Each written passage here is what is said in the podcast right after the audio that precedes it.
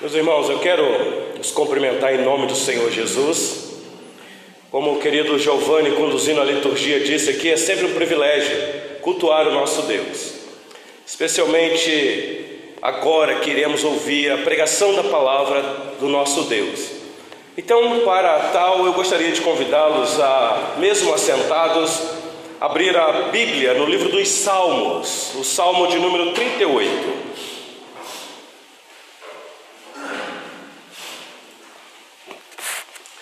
Os irmãos aqui nessa igreja têm acompanhado a exposição dos Salmos de Davi que temos feito com os irmãos. Chegamos no Salmo 38, depois de ter passado pelo Salmo 37, que nós tivemos um tempo aqui é, na exposição destes textos fantásticos. Vemos o quanto precisamos confiar em Deus para não deixarmos ser, sermos dominados pelo pecado, que muitas vezes tão de pertinho nos assedia. E é um peso o pecado na nossa vida, meus irmãos. O Salmo 38 vai nos mostrar esta realidade na vida de Davi, servo do Senhor. Então eu vou ler todo o salmo e já digo para os irmãos, pela limitação do nosso tempo aqui, não será possível fazer uma exposição exaustiva de detalhes do salmo, mas eu quero tentar com vocês, no tempo que nós temos aqui, cobrir todo o salmo e tirar no final algumas lições bem práticas para nós. Então acompanhe a narrativa do texto, por gentileza. O título que o tradutor colocou aqui na minha Bíblia deve estar na sua e também é Arrependimento do Pecador. Então, vai mostrar Davi quebrantado diante de severos pecados que ele cometeu, e esses pecados trouxeram consequências para a vida dele. E nós temos aí a indicação de que, de que este salmo é um salmo de Davi em memória nós não sabemos em memória de quê ou de quem. Daqui a pouco eu vou tentar explicar um pouquinho este salmo. Então acompanhe aí a leitura por gentileza. Diz assim a palavra do nosso Deus: Não me repreendas, Senhor, na tua ira, nem me castigues no teu furor. Cravam-se em mim as tuas setas, e a tua mão recai sobre mim. Não há parte sã na minha carne por causa da tua indignação. Não há saúde nos meus ossos por causa do meu pecado, pois já se elevam acima de minha cabeça as minhas iniquidades. Como fardos pesados excedem as minhas forças. Tornam-se infectas e purulentas as minhas chagas por causa da minha loucura Sinto-me encurvado e sobremodo abatido, ando de luto o dia todo. Ardem-me os lombos e não há parte sã na minha carne. Estou aflito e muito quebrantado, dou gemidos por efeito do desassossego do meu coração. Na tua presença, Senhor, estão os meus desejos todos e a minha ansiedade não te é oculta. Bate-me excitado o coração, faltam-me as forças, e à luz dos meus olhos, essa mesma já não está comigo.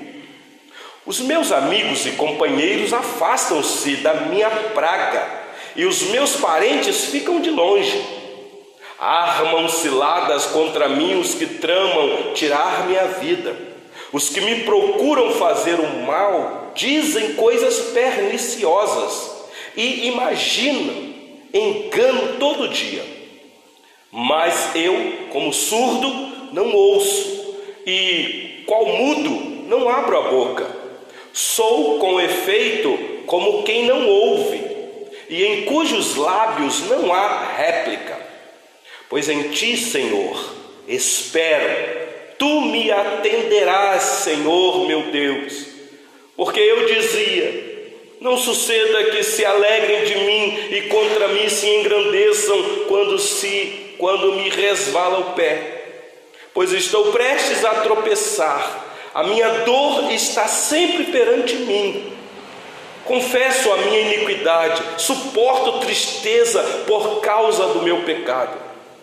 Mas os meus inimigos são vigorosos e fortes, e são muitos os que sem causa me odeiam.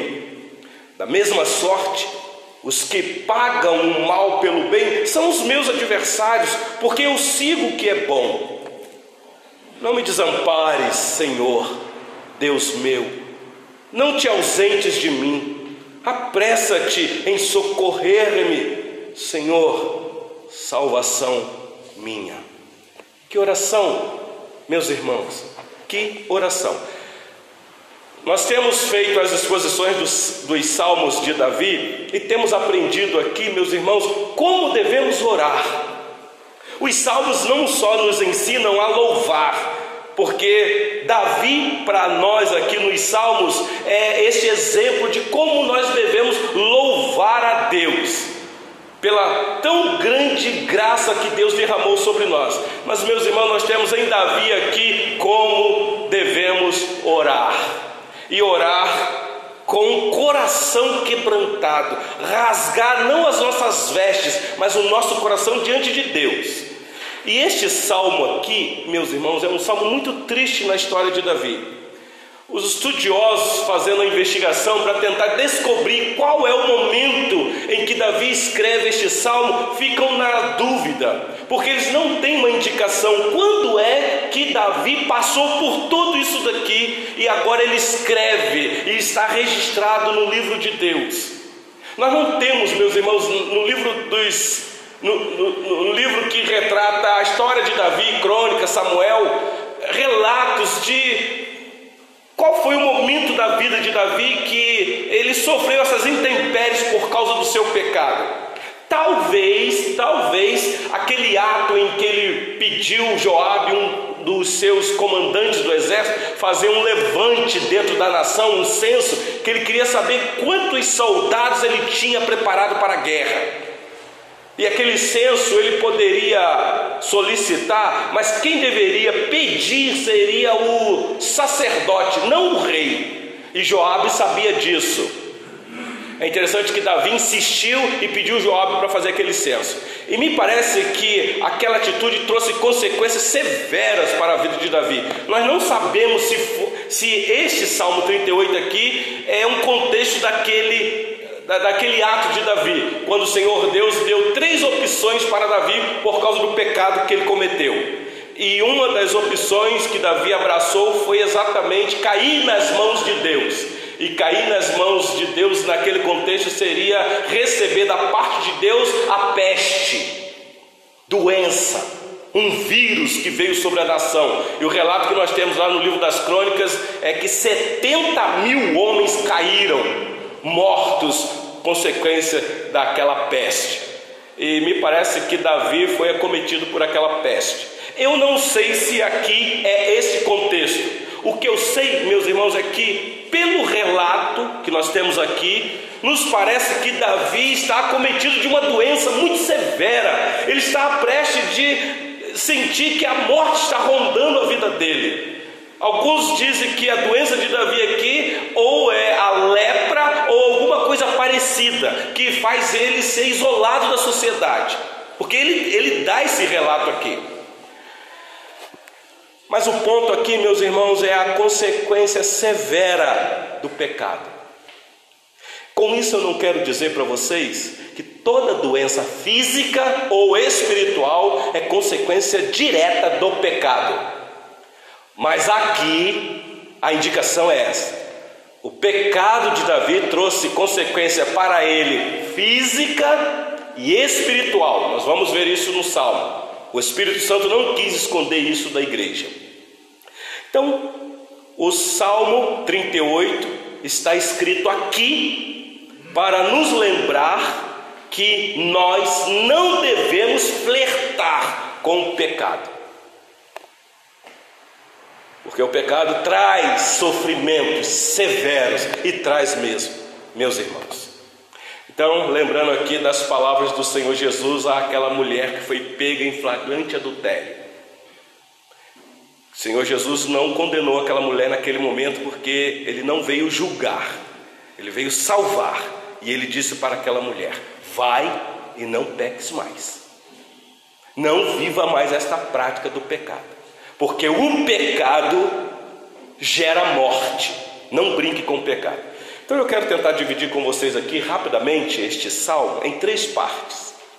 Dos versículos 1 a 8 eu vou ver com vocês aqui prontamente que o pecado traz esse sofrimento, meus irmãos. Está narrado aqui, eu vou ver com vocês.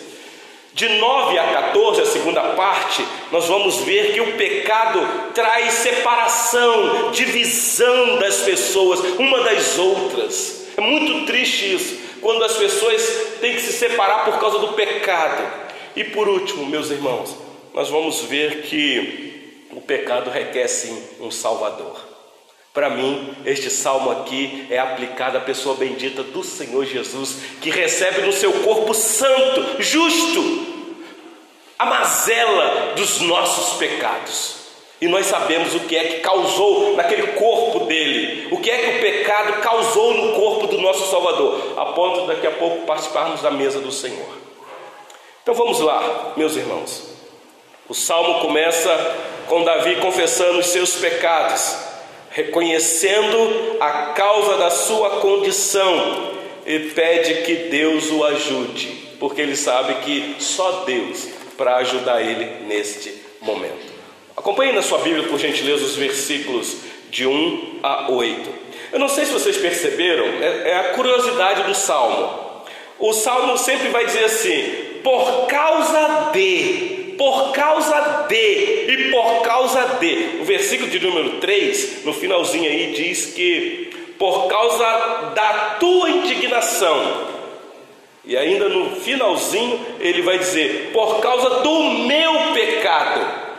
E lá no versículo 5 ele vai repetir no finalzinho: por causa da minha loucura. Então é um salmo de confissão, meus irmãos, aqui está bem claro. Então, olha o versículo 1 comigo, dizendo assim: Não me repreendas, Senhor, na tua ira, nem me castigues no teu furor.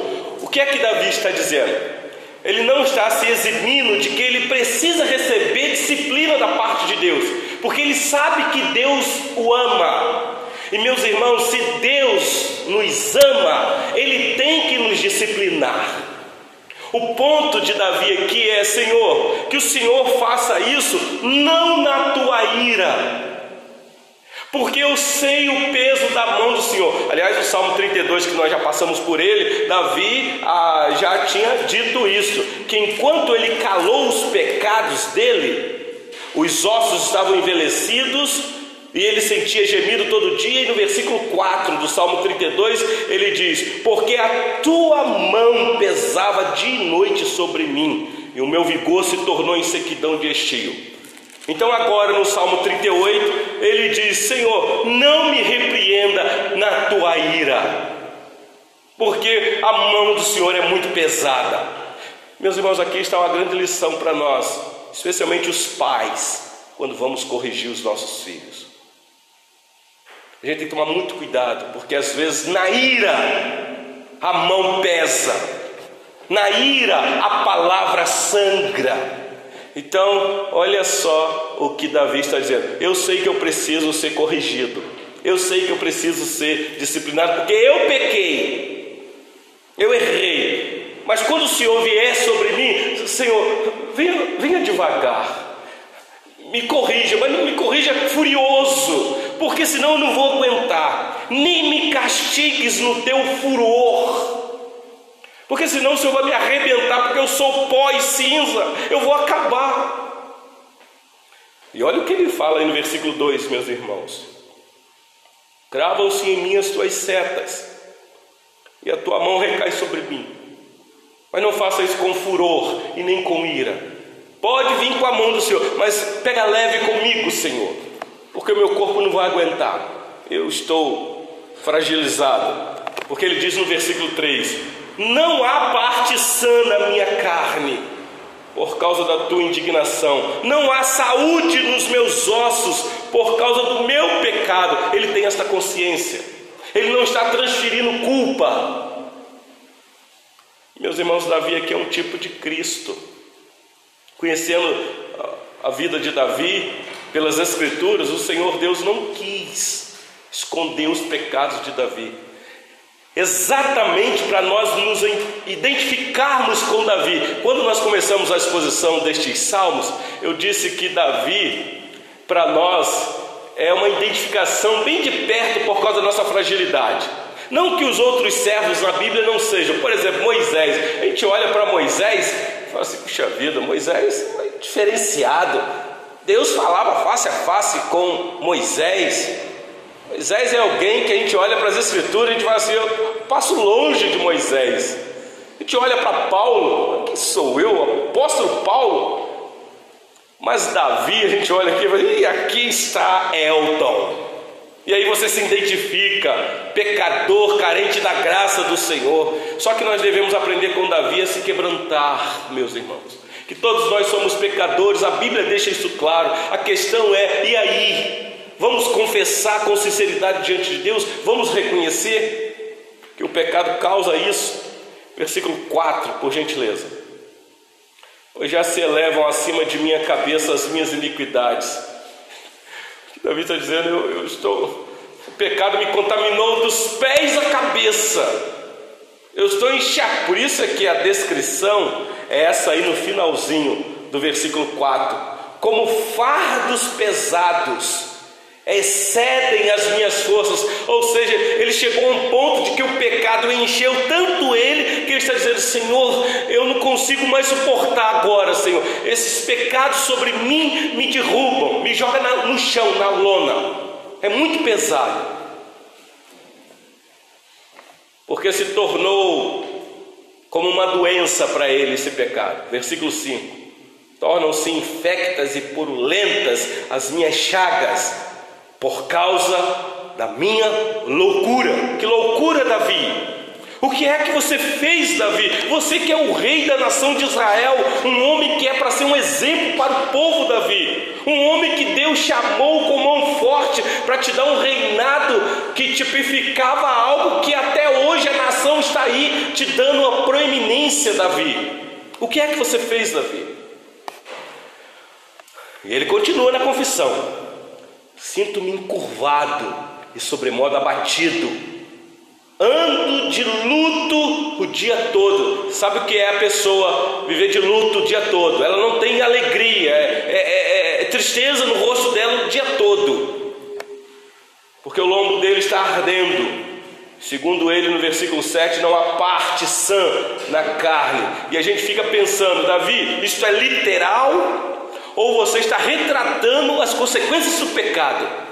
Porque, meus irmãos, as consequências do pecado é como uma doença física de uma pessoa leprosa. Aliás, no antigo Oriente, a lepra fazia isso mesmo com a pessoa.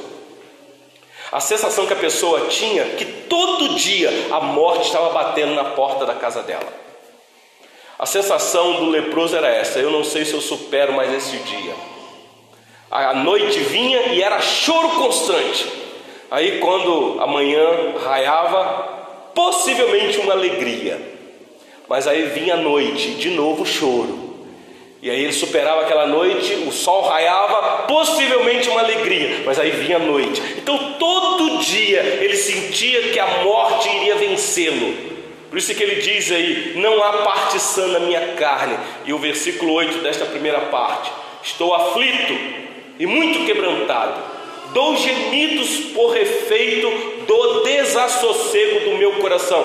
Meus irmãos, a consequência do pecado na vida de Davi não era só física, mas era espiritual, era emocional. Uma pessoa não conseguir dormir, não ter sossego na alma, o coração ansioso. Sabe como é que é isso? Quando uma pessoa enfrenta uma ansiedade severa, consequência do que for. Não dorme, coração desassossegado, alma perturbada. Meus irmãos, aqui o contexto é por causa do pecado. Eu tenho dito nesta igreja que há consequências que nós enfrentamos nesta vida por falta de confiança. Por isso que o Salmo 37 diz: confia no Senhor, entrega o teu caminho no Senhor e descansa nele. Porque o pecado é severo, meus irmãos, tira o nosso sono, rouba a nossa alegria, traz separação. É isso que nós vamos ver agora, a partir do versículo 9.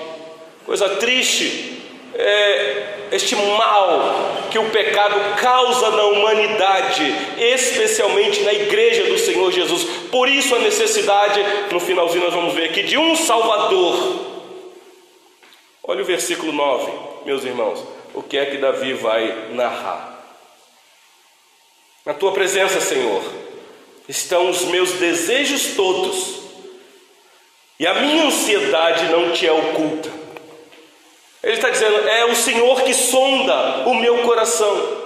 O Senhor está vendo como que eu tenho enfrentado noite após noite, Senhor.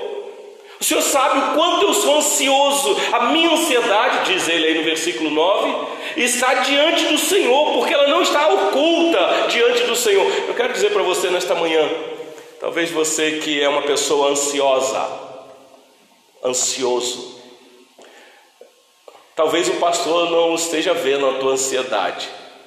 Talvez o teu marido, a tua esposa não consiga ver profundamente a tua ansiedade, mas Deus conhece está diante do Senhor. Por isso, meus irmãos, que nós podemos lançar para Ele. É isso que Davi vai fazer. É o único caminho. As pessoas vão abandonar Ele, mas Ele tem alguém que, apesar de ser um pai que está disciplinando Ele, mas que não abandona Ele. E pai é assim, meus irmãos. Pai corrige o filho, disciplina, mas pai não abandona.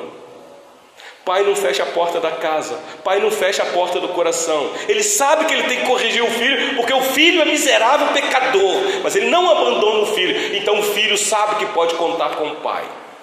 Porque às vezes não tem mais ninguém para o filho contar. Olha o versículo de número 10. Bate-me excitado o coração, faltam minhas forças e a luz dos meus olhos, essa mesma já não está mais comigo. O que ele está dizendo é o seguinte: Senhor, se o Senhor me deixar, acabou. O brilho dos meus olhos já se foram. O que está faltando é só um passo, que é a morte. E o meu coração, sabe como é que é? Acontece com a pessoa ansiosa. De vez em quando acontece isso comigo. Estou aqui abrindo o coração para vocês. Às vezes as pessoas pensam que o pastor não sofre de ansiedade. Sofre e sofre muito. De vez em quando a gente deita e do nada o coração começa. E, e a gente fica, meu Deus, será que eu estou infartando? Diz aí, o coração começa a bater excitado. Você já passou por essa experiência? Versículo 11: Os meus amigos e companheiros afastam-se da minha praga, e os meus parentes ficam de longe. Primeira vez que eu li isso daqui, eu falei: Isso aqui é Davi ou é Jó? Experimentou na carne isso daqui. Os amigos ainda vieram, mas aí quando chegaram lá, vai, Jó. Isso daí é pecado.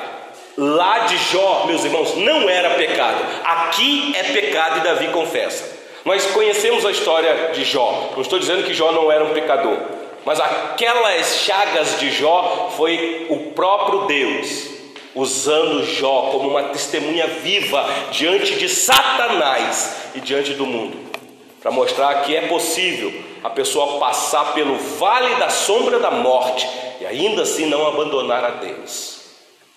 Então, Davi aqui está dizendo: Eu estou só. Além dos pecados trazerem sofrimentos, e eu estou sofrendo muito, consequências severas no meu corpo e na minha alma, eu não tenho companheiros. Meus irmãos, a pior coisa que tem é você não ter um companheiro. Ontem nós tivemos uma reunião do conselho e eu estava falando exatamente isso para os membros do conselho, usando aquele texto de Paulo quando estava preso. Ele escreve aos Colossenses, no finalzinho lá, ele vai fazer uma saudação para a igreja de Colosso e vai dizer: Saúda Aristarco, companheiro de prisão. Paulo estava preso, mas ele tinha companheiro. Estava na sua limitação, mas ele tinha um companheiro. E ele vai falar de João Marco, e ele vai falar de Jesus o justo. Homens que eram remédio, alívio para a alma do apóstolo Paulo. Então, na aflição, quando você tem um companheiro, ajuda. Mas e quando você não tem ninguém? Olha que tristeza, meus irmãos. Davi dizendo que os companheiros dele afastaram-se dele. É claro que você pode olhar isso daqui e ver o momento da traição que o nosso Salvador experimentou dos seus amigos, dos seus companheiros. O abandono, a solidão na cruz, o abandono do seu próprio pai na hora da dor. É claro que isso aqui se aplica a Cristo. Versículo 12 a 14. Armam cilada contra mim os que tramam tirar minha vida os que me procuram fazer o mal dizem coisas perniciosas e imaginam engano todo dia. Mas eu, como surdo, como ovelha muda, não está aqui no texto, mas é como se fosse, não abro a minha boca,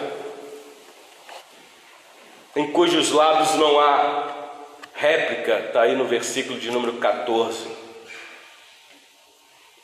Que lição, meus irmãos? Às vezes, na hora da dor, você não tem mesmo que se explicar, não tem que responder nada, só gemer. Meus irmãos, de vez em quando é assim. Não sei se vocês já experimentaram isso na alma de vocês. A dor é tanta que você sabe que você tem que orar a Deus, mas às vezes não há palavras. Você se ajoelha ou você ergue a tua voz e de repente não sai voz, sai só um gemido.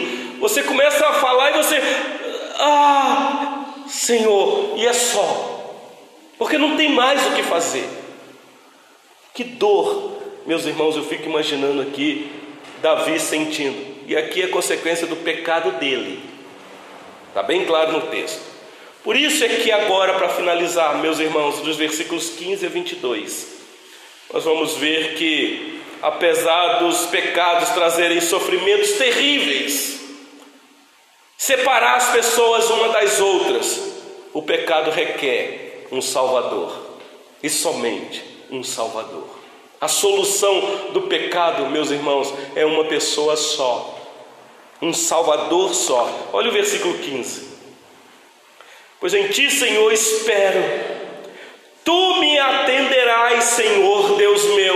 Eu sei o que eu fiz, eu sei o que eu estou passando, mas eu sei quem é o Senhor. Eu sei em quem eu tenho crido. E eu sei que o Senhor é poderoso. Então eu vou viver na expectativa do Senhor. Lembra do Salmo 37, versículo 7?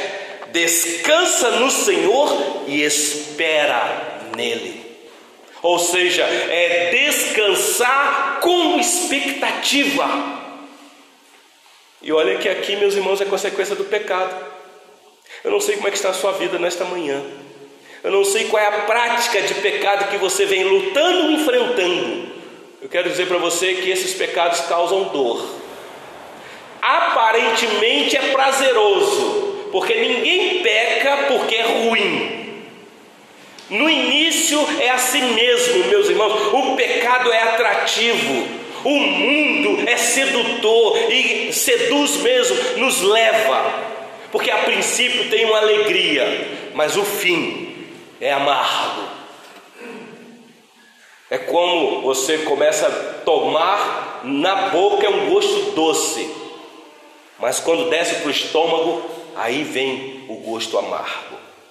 Então, versículo 16, Davi diz: Não suceda que se alegre de mim e contra mim se engrandeçam quando me resvala o pé, pois estou prestes a tropeçar, a minha dor está sempre perante mim. Confesso a minha iniquidade, suporto tristeza por causa do meu pecado. Ele tem esta consciência. Por isso, meus irmãos, que o versículo 19 em diante ele vai dizer: Os meus inimigos são vigorosos e fortes. São muitos os que sem causa me odeiam. Meus irmãos, olha isso daqui e veja o momento da crucificação, o momento em que aqueles homens sangue sedentos pegaram o Senhor Jesus para condená-lo à morte. Não eram poucos, mancomunaram contra ele. Ele se sentiu ah, só, diante daquele juízo, diante da multidão, quando foi apresentado Barrabás e ele para a multidão, o que é que a multidão disse? Muitas daquelas pessoas que estavam no meio da multidão, uma semana antes, estavam ovacionando o Senhor Jesus como um grande rei. Agora estão pedindo para crucificá-lo. E eram muitos que, sem causa, estavam odiando o Senhor Jesus. Versículo 20: Da mesma sorte, os que pagam o mal pelo bem são meus adversários, porque eu sigo o que é bom. Meu Deus, eu tenho consciência do que eu fiz, mas agora o que está acontecendo comigo, Senhor, é algo injusto. Por isso é que ele diz no versículo 21: Não me desampares. Você deve lembrar de uma das palavras do nosso Salvador na cruz. Deus meu, Deus meu, o Senhor é Pai, eu sei que o Senhor corrige, mas não faça isso no furor da tua ira. E meus irmãos, naquele momento da cruz era necessário o pai despejar toda a ira sobre o seu filho. Ali não teve alívio. O furor de Deus, o Pai, cai severamente sobre Cristo e ele sente. Por isso é que ele diz: Por que me desamparastes? Apressa-te em socorrer-me, versículo 22. Senhor, salvação minha. Claro, Davi aqui está falando salvação daquele ato que ele está enfrentando, pecaminoso dele. Ele está dizendo: Eu sei que o meu pecado requer um Salvador, porque senão eu vou morrer. Meus irmãos, quais são as aplicações que nós podemos aprender desse salmo? Aliás, você já deve ter tirado algumas para você nesta manhã. Mas escute isso, meus irmãos. Sem a real percepção de nossa pecaminosidade, não sentiremos qualquer necessidade de um Salvador. Eu vou repetir.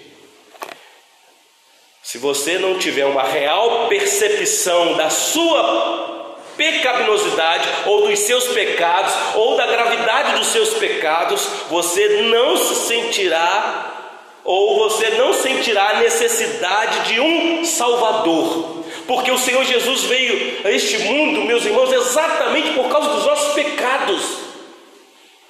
Ele não vem para os bons, para os sãos, ele veio para os doentes, ele veio salvar pecadores. Foi isso que o apóstolo Paulo disse para Timóteo: Timóteo, fiel é esta palavra e digna de toda aceitação, que Cristo Jesus veio ao mundo para salvar pecadores.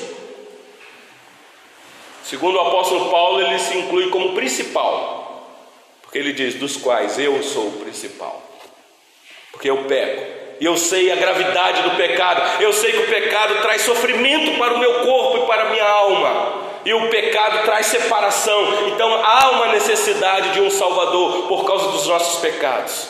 Então você tem que perceber isso na sua vida. Você tem que entender o quão pecador você é, porque aí você vai entender o quão grande é o teu Salvador. O Espírito Santo, meus irmãos, aplica a lei de Deus à nossa consciência para produzir uma aguda convicção de pecado noção da ira ou justa ira de Deus, para que então surja um clamor por um Salvador. É o Espírito Santo que nos leva a este convencimento do pecado, da justiça e do juízo. Então, talvez a primeira lição é essa: tenha uma percepção clara de quem é você diante do seu Salvador e humilhe-se diante dele e clame todo dia, meus irmãos. Por isso que o título deste salmo é Arrependimento de um Pecador, porque não só uma vez, mas todos os dias nós devemos nos quebrantar diante de Deus. Aliás, esta é a primeira tese de Lutero naquelas 95. O estado que nós devemos viver todo dia de penitência é de arrependimento por causa dos nossos pecados. Segunda lição, meus irmãos, a vida de um cristão é voltada para Deus, com ódio pelo pecado e orar por misericórdia. Que Deus desperte no nosso coração um ódio pelo pecado, uma repulsa pelos nossos pecados. Não se conforme com o pecado na sua vida e clame a Deus por misericórdia. E por último, quando adquirimos convicção de pecado, podemos encontrar alívio na pessoa bendita do Senhor Jesus pela fé. Talvez o remédio que vai trazer sossego para a tua alma não será um remédio humano para fazer você dormir mais tranquilo. Eu sei que o remédio humano ajuda, mas é você encontrar alívio na pessoa bendita do Senhor Jesus, porque foi Ele esmagado em favor dos nossos pecados. Foi Ele que tomou sobre si a nossa culpa. Foi Ele que Deus agradou moê-lo. Como que isso nos humilha, meus irmãos? E como isso traz alívio para a nossa alma? Que Deus em Cristo assim nos abençoe e nos ajude a viver uma santidade de vida que agrada ao nosso Deus e não fletarmos com o pecado. Cuidado, meus irmãos, com o pecado, porque as pedradas estão por aí, os acusadores estão por aí, mas nós temos da parte de Deus. O Filho de Deus, que recebeu no seu corpo santo todos os nossos pecados, e diz para nós aqui nesta manhã: vai e não peques mais, abandona isso enquanto dá tempo, e volte-se para Deus. Vamos orar, meus irmãos, nesse momento.